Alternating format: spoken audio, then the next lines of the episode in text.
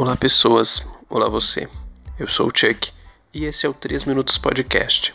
E no programa de hoje trago o filme que faz referência ao pior sorvete do mundo, filme britânico de 2004 do gênero comédia romântica, dirigido por Edgar Wright de Baby Driver e outros filmes que é sua obrigação assistir.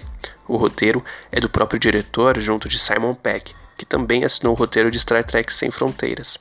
No elenco temos Simon Pegg, Nick Frost, Penelope Wilton e Bill Knight, que assim como a maioria dos atores britânicos já apareceram em Doctor Who, a melhor série de todos os tempos. Então, sem mais delongas, vamos lá falar sobre Todo Mundo Quase Morto, pois eu só acredito no que pode ser dito em 3 minutos.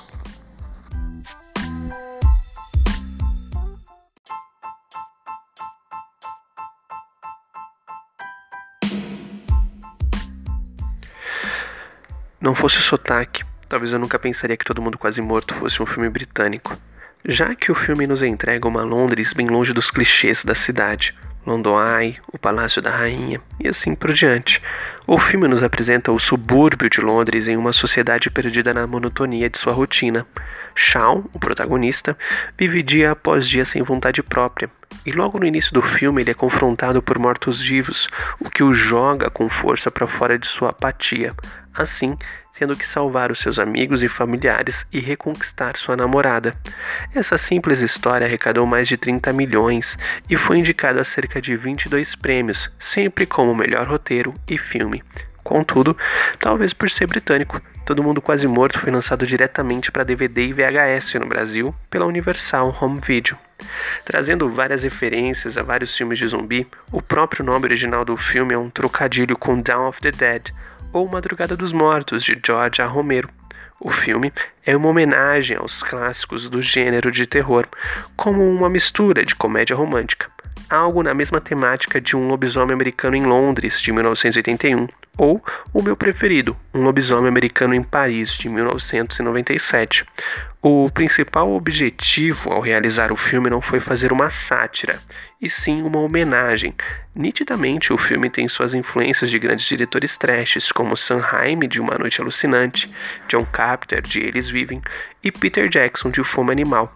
E essa homenagem se mostra num roteiro muito bem amarrado e uma edição muito rápida. O roteiro traz ações que se repetem durante o filme. Até mesmo os improvisos que são de praxe na comédia, neste filme apenas duas cenas foram improvisadas. Uma outra coisa bem bacana é a música do filme.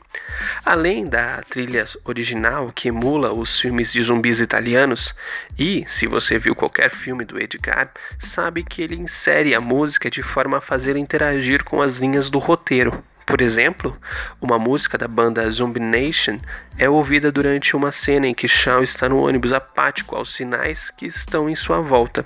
O vídeo da música Panic da banda The Smith é mostrada no filme enquanto Shawn está mudando os canais de televisão. E também a música Don't Stop Now do Queen é ouvida durante a melhor cena do filme, em que o grupo dos sobreviventes bate com tacos de sinuca num determinado morto-vivo, criando uma coreografia ritmada e sincronizada com a canção. Se for possível, procure pelo CD com a trilha do filme ou uma playlist por aí no seu serviço de streaming favorito.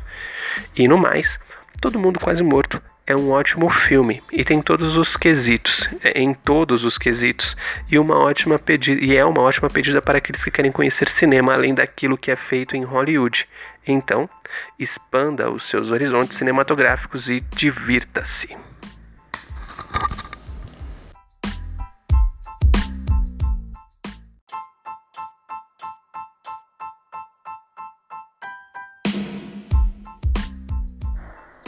Bom, isso é tudo, pessoal. Todo Mundo Quase Morto faz parte da trilogia do Corneto, junto com Chumbo Grosso e Heróis de Ressaca, que, diferente de Todo Mundo Quase Morto, não tiveram bons títulos adaptados para o português.